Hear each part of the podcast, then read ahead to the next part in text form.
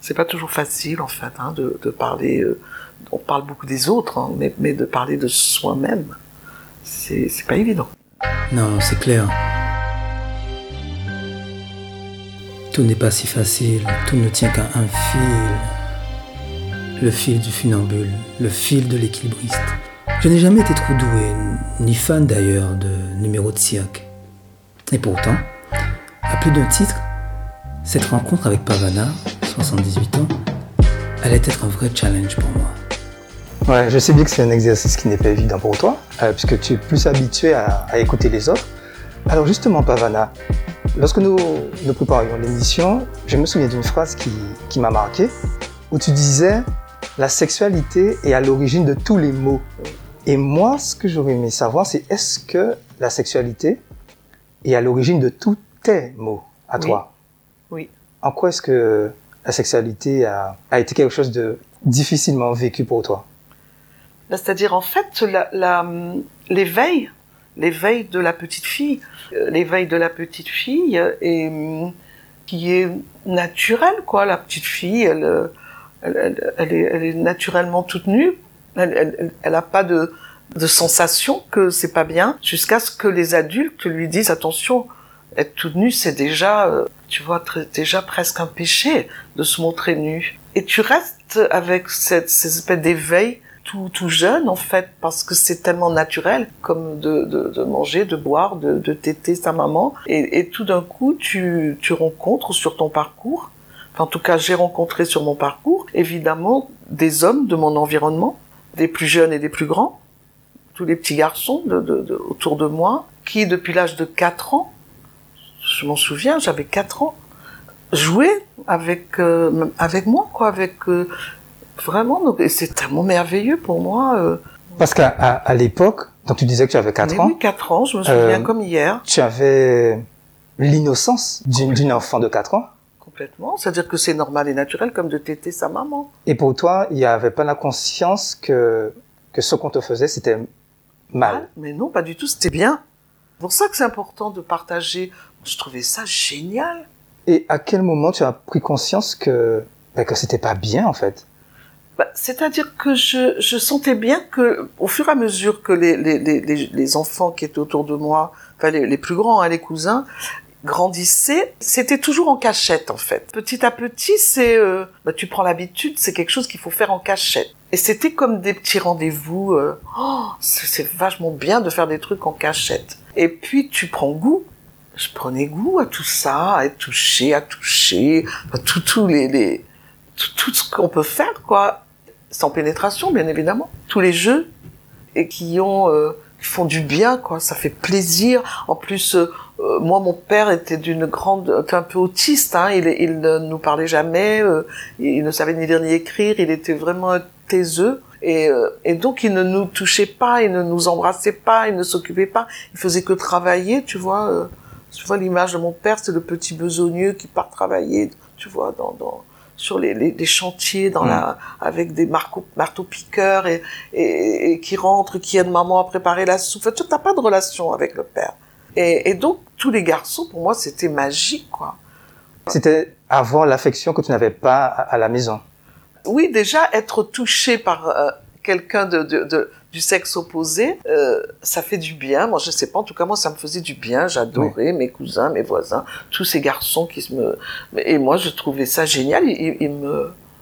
Tu te sentais valorisé mais en fait, tu te poses même pas la question. C'est que ça te fait du bien. C'est ça qu'il faut retenir. C'est quelqu'un qui t'embrasse, ça te fait du bien. Quelqu'un qui te touche, ça te fait du bien. Et quelqu'un qui touche cette petite fleur. Aujourd'hui, je voudrais dire cette petite fleur sacrée.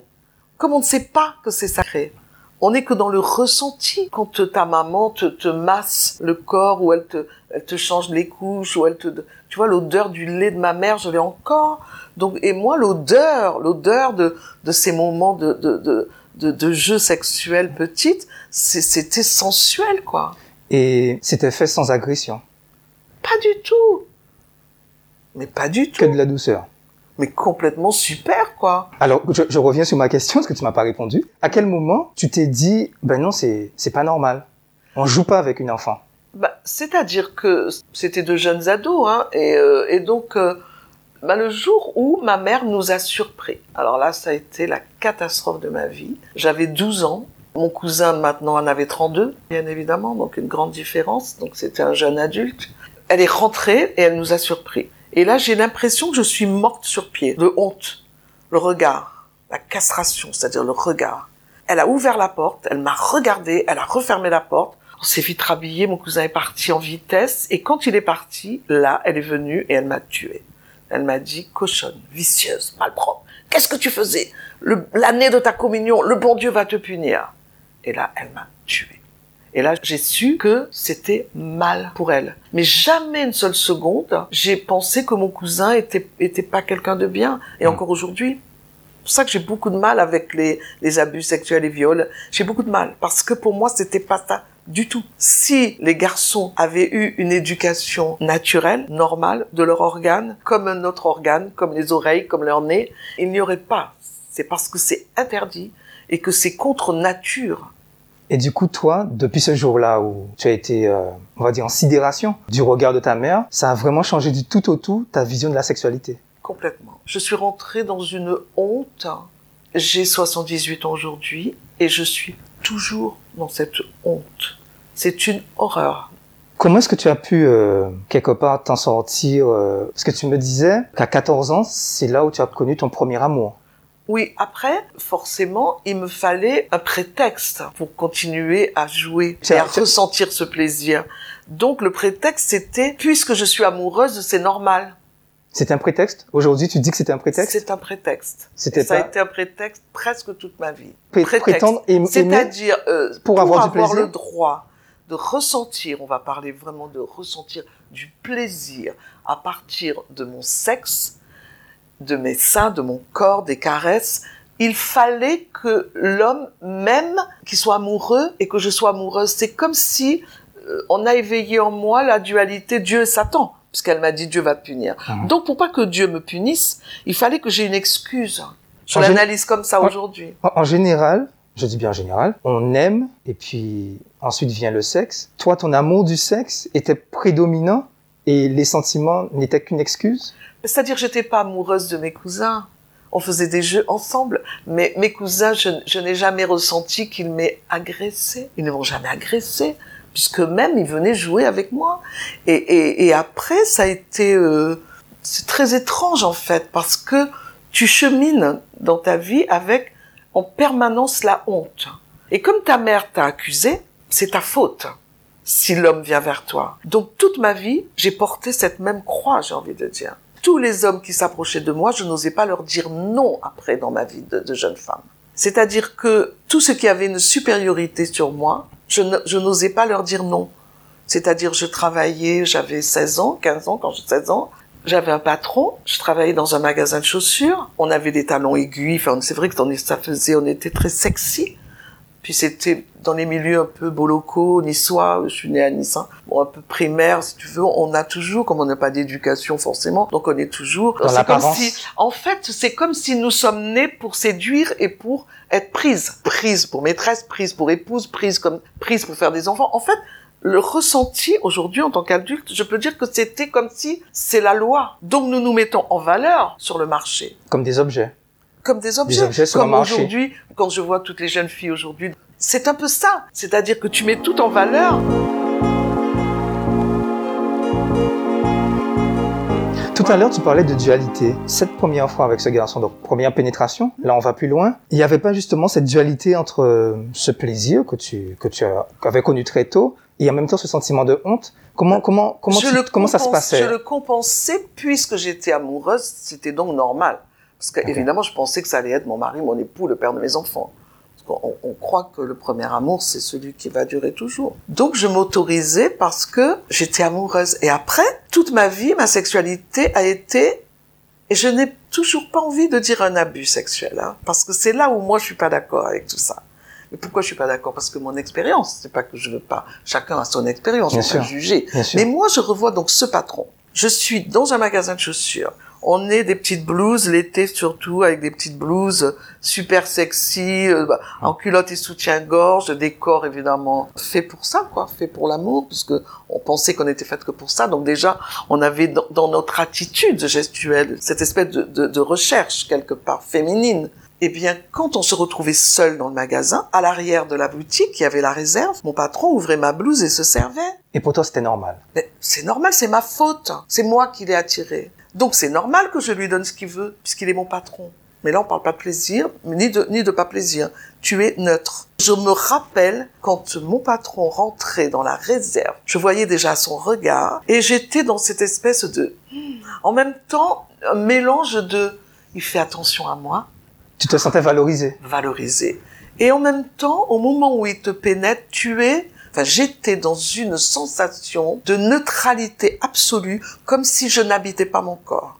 Une faculté de sortir de mon corps. C'est quelque chose de terrible, Tu arrivais à être neutre, complètement neutre. même pas de sensation de, non, de, je dé- sortais de dégoût, de, dégoût, non, de rejet? C'est pourquoi le dégoût, c'est merveilleux, faire l'amour. Non, c'est ça le problème, c'est que c'est pas vrai. C'est malhonnête de dire le, c'est pas vrai. En tout cas, ton expérience, c'est celle-là. Mon expérience, c'est celle-là. Parce que je suis complètement consciente de tous les maux dus à la religion. Mais Pavana, ça veut dire que, quelque part, ton corps ne t'appartenait plus. Mais mon corps ne m'appartenait absolument jamais. Depuis le jour où ma mère m'a tué, mon corps ne m'appartenait pas. Donc j'étais en- en- dans cette dualité. Tu sais, c'est comme quelqu'un qui a envie de, de manger euh, quelque chose et, et, et n'a pas le droit. Le fameux fruit défendu. Voilà. Ben oui, j'avais pas pensé. mais Et donc, si tu veux, c'est encore plus excitant. C'est alors braver pour le supporter, je sortais de mon corps. Et donc qui- j'ai commencé à sortir de mon corps à cette période. Mais ce qui est intéressant dans ton témoignage, c'est que tu dis que c'est le regard réprobateur de ta mère qui t'a tué et non pas le fait que tes cousins aient profité de toi. Mais non, ils ont pas profité de moi. Ils ont profité d'une enfant. Mais non, mais non, je ne suis pas d'accord avec ça. Ils sont dans le même état, les garçons. Ils n'avaient pas le même âge. Mais peu importe de l'âge, c'est une question de maturité. Dans les milieux beaux locaux, quand je dis beaux locaux, parce que ce mot me plaît, dans les milieux primaires, les parents ne te parlent pas de ça. Tu n'as pas accès à la lecture, y a que les feignants qui lisent.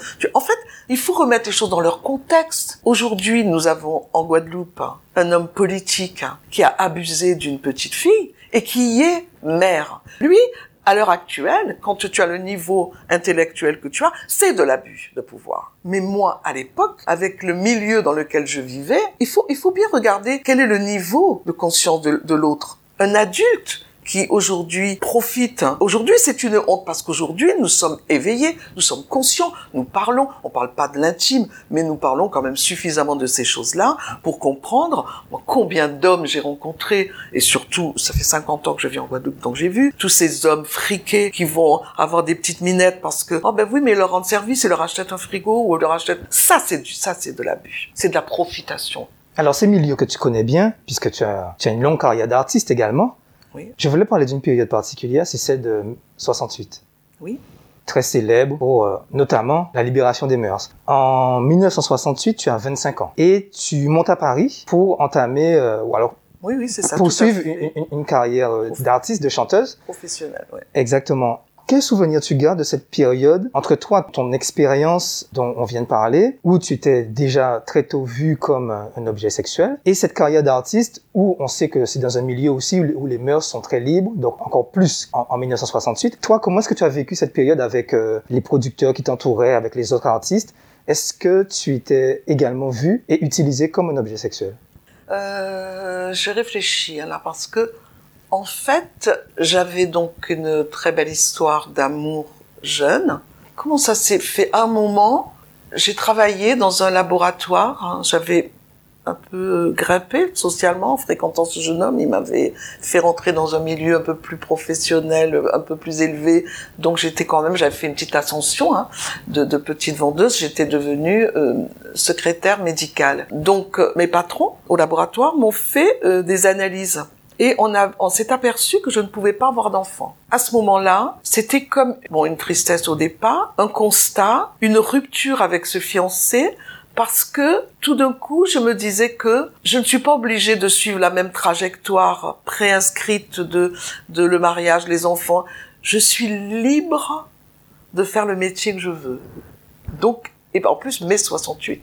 Donc, je suis une artiste. Donc, j'ai le droit. Donc, libération.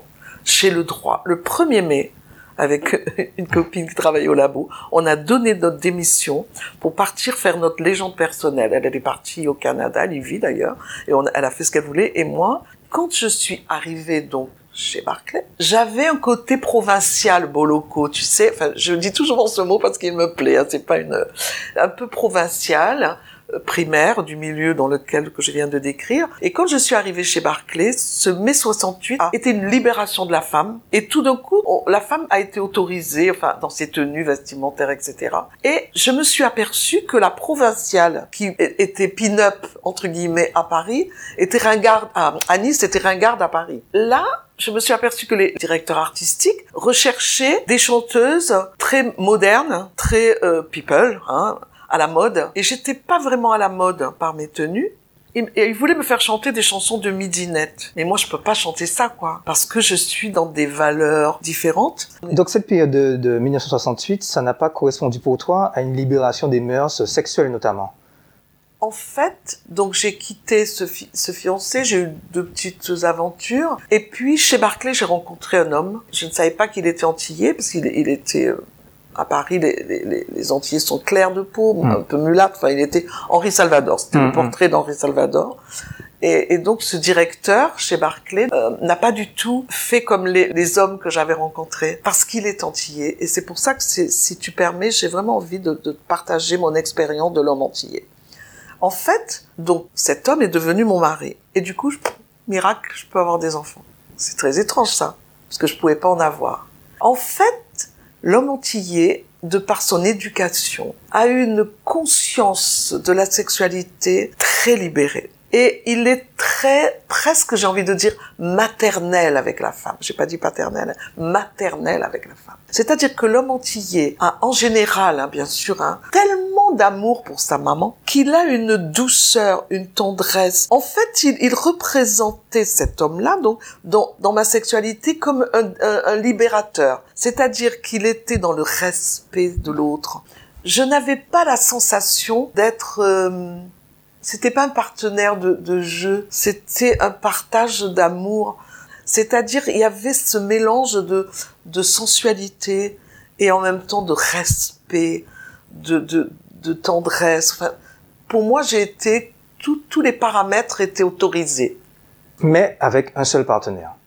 Oui, c'est-à-dire que celui qui est devenu ton mari. Oui, mon mari m'a révélé et m'a donné la permission d'être une femme euh, sans que j'ai honte. Je n'ai plus, il m'a enlevé ma honte, en fait. Donc, il m'a enlevé ma stérilité. grâce à lui, qu'est-ce que tu t'autorisais sexuellement sans, sans cette honte? Tout était, il n'y avait pas, euh, j'ai envie de dire, euh, je cherche le mot, bien évidemment, j'ai pas, je sais, je, les questions ne sont pas préparées, donc, euh, puis j'ai jamais eu l'habitude de parler de moi, je parle toujours des, des, des, autres, puisque je suis thérapeute aujourd'hui, j'accompagne. En fait, qu'est-ce qui m'a, tu peux reposer bien la question? Qu'est-ce qui t'a permis de t'autoriser sexuellement voilà, sans honte Oui, c'est-à-dire qu'en fait, c'était tellement naturel chez lui, dans son, dans sa parole, dans son corps. Dieu et Satan ne faisaient plus qu'un.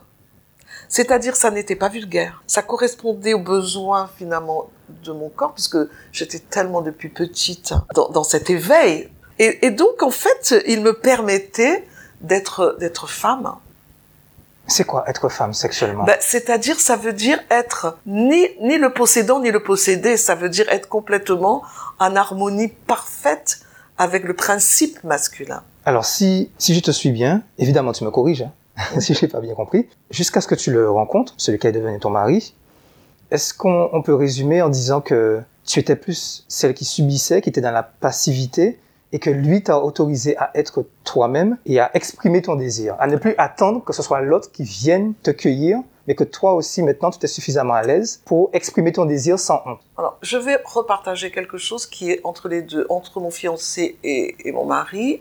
Euh, j'ai rencontré un homme un petit peu plus âgé que moi et qui était surtout d'un milieu social très élevé. Donc cet homme était d'une tendresse pareille, un traitant très doux. Et donc je, je, crois que je suis tombée très très très amoureuse. Et ma mère, ayant appris cette relation, a été voir le curé du village en lui disant si vous de dire à, à cet homme de, de me quitter, sinon elle portait plainte pour détournement de mineurs rebelote, tué pour la deuxième fois, parce que cet homme me correspondait bien. Et encore une fois, j'avais pas le droit. Donc peut-être qu'avec cet homme-là, j'avais déjà commencé à, à, ouvrir quelque chose, en fait, à m'autoriser, mais à peine je m'autorisais, alors que là, j'étais à Paris, et j'étais sortie de ce milieu... Du carcan familial Familial, j'étais libre.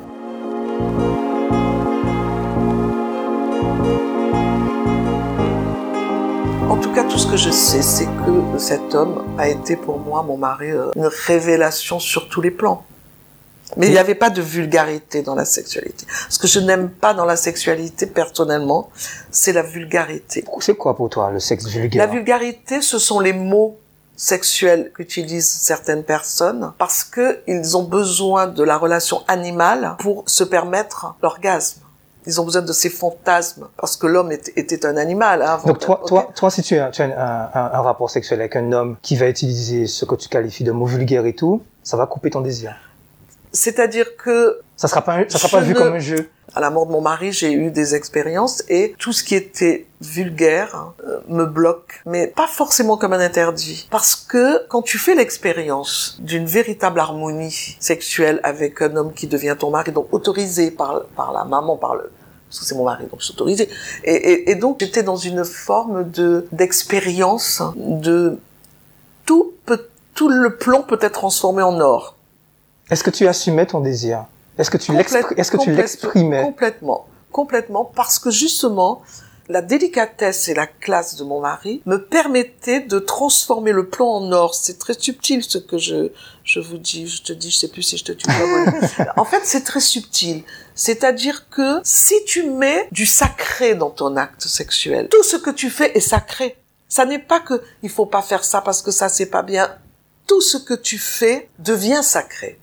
Mais c'est sacré dans l'attitude, dans le mot, dans le geste. Et tous les jeux peuvent être très, ils peuvent être érotiques. C'est magnifique l'érotisme. Mais, mais le vulgaire est vulgaire. C'est intéressant quand tu me parles de sacré. Tu me disais que tu étais très sensible à ce qu'on appelle la médecine holistique. Tout à fait. Je suis, je suis d'ailleurs euh, euh, thérapeute holistique. Je suis absolument voilà. thérapeute. Donc la médecine holistique, c'est celle qui s'oppose à la médecine traditionnelle, dite pharmaceutique, et qui va au-delà donc de l'élimination des symptômes pour trouver l'origine de la cause en dessous de la surface.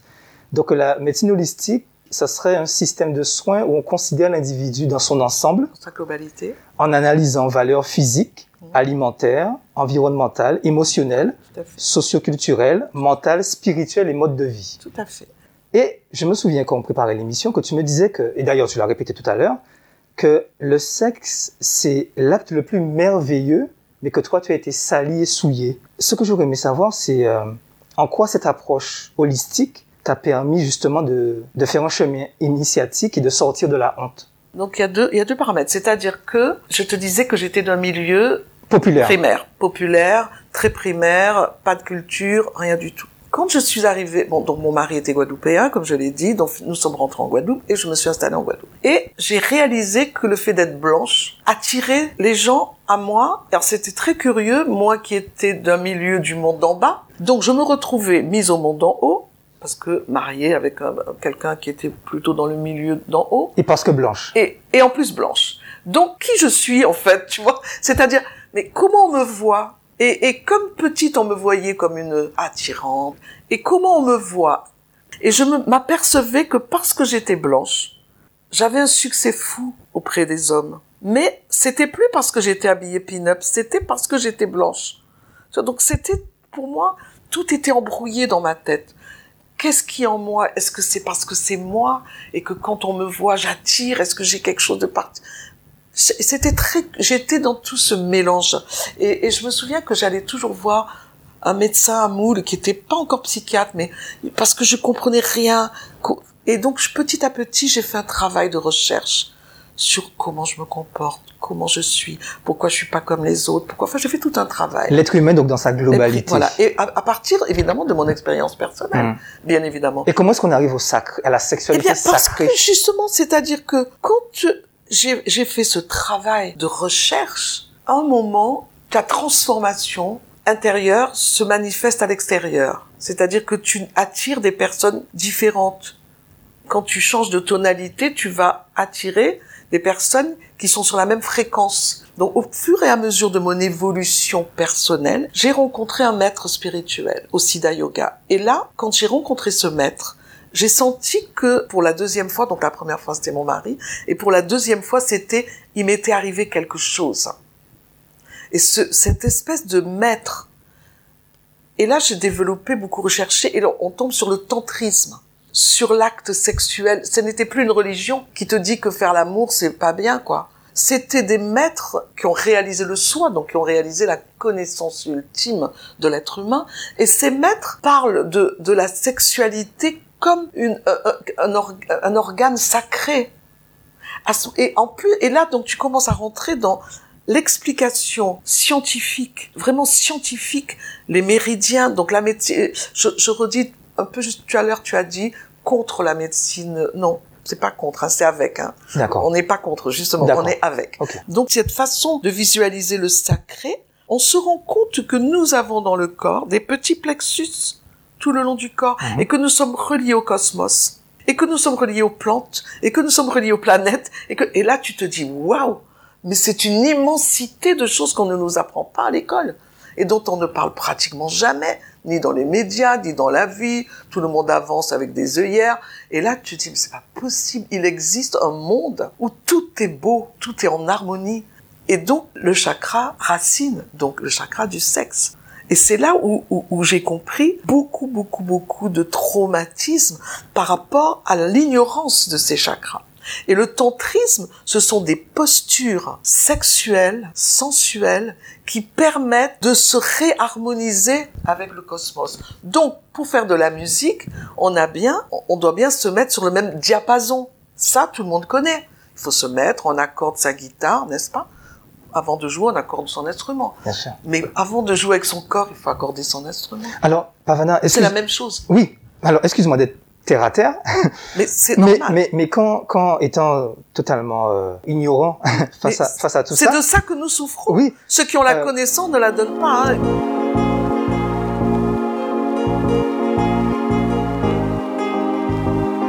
Quand, tu as donc euh, ce, concept donc, de, la, sexualité sacrée et que tu rencontres un partenaire qui, lui, a eu son éducation de manière très classique, ce qu'on appelle entre guillemets préliminaire, on s'embrasse, on se caresse et ensuite, bon, pénétration et tout. Avec le, tantrisme et, toi, ton, initiation et tout, ça se passe pas du tout comme ça. En fait, comme on n'est pas instruit, on ne nous apprend pas ces choses-là. Donc, on a instinctivement c'est-à-dire que quand tu as faim, ton corps va manger. Tu manges, ta bouche mange. Quand tu embrasses quelqu'un, il se passe quelque chose dans le subtil. C'est toute une alchimie, une, vraiment notre corps, c'est une science. Mais comment, quand tu embrasses, tu gères mais quand tu embrasses, eh ben, tu ne sais pas toi qui fais. C'est ton instinct qui fait. Oui, mais quand tu rencontres, je reviens sur mon exemple, toi qui es initié, oui. tu rencontres un non initié. Oui au moment de l'acte, en fait Comment est-ce que tu peux accorder ces deux visions différentes de la sexualité? Alors, moi, quand j'ai commencé à, rencontrer le yoga, j'ai rencontré, mon mari est mort, après, donc j'ai rencontré un homme. Et cet homme a été pour moi un autre instructeur, puisque nous sommes toujours, hein, on, on se rencontre pas par hasard. Et donc, sur le plan de la sensualité, c'était une harmonie parfaite il y avait un hic. C'est-à-dire que moi, je le faisais monter vibratoirement. Et il n'avait jamais connu ça. Donc euh, lui, il avait l'habitude, avec son, son épouse ou ses partenaires, de descendre dans, dans, dans, le, dans le bas, c'est-à-dire animal. Et moi, je, je l'entraînais à mettre de, de, de la lumière dans cette partie animale, avec une, euh, les mots d'amour avec une partie, j'ai envie de dire, érotique et pas du tout les pornographiques, avec l'érotisme. Et cet érotisme, je me rendais compte que c'est la femme qui initie l'homme à un moment de, sur ces choses-là. Je sentais que je le faisais monter vibratoirement.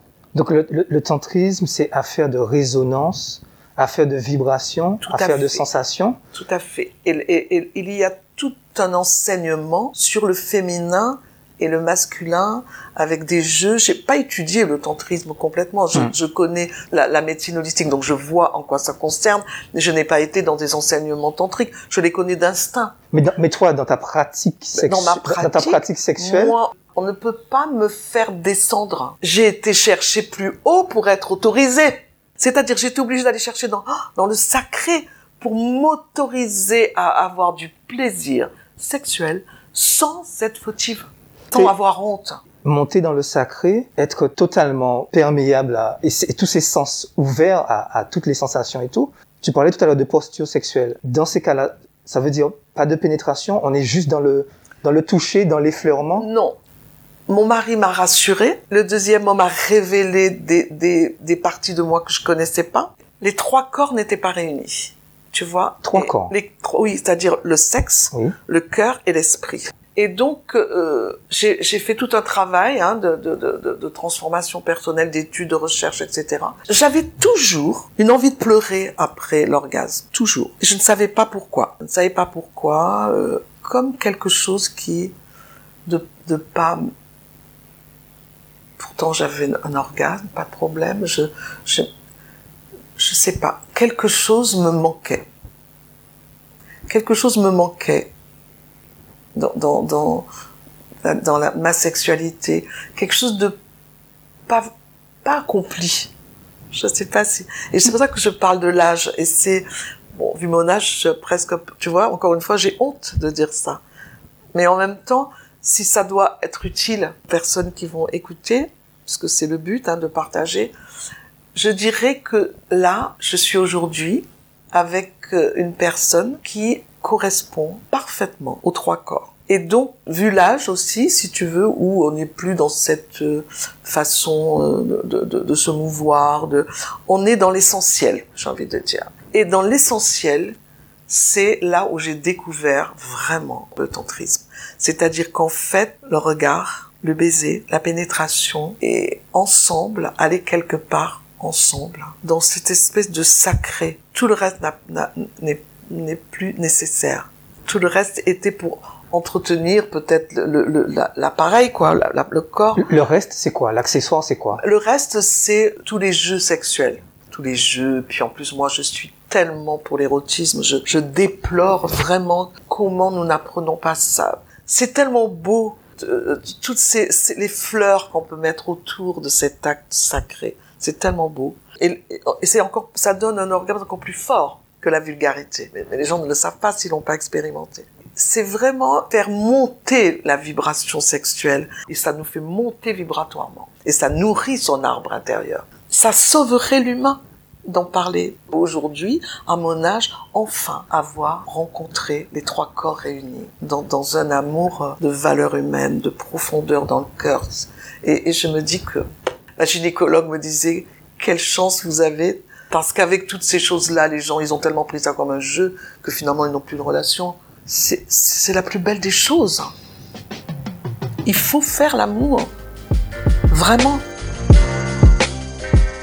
Ah non, non, non, ce n'était pas du tout un combat de boxe. loin de là. Loin de là, mais je ressens un peu quand même euh, groggy de notre échange avec Pavana. Une expérience d'éveil à la sexualité à laquelle je n'avais pas été confronté avant. Et pourtant, il me fallait écouter, comprendre. Comprendre pour mieux connaître. C'est surtout ça encore. Merci de votre écoute et vos partages aussi. Car vous l'avez bien compris, on ne jouit bien que de ce que l'on partage.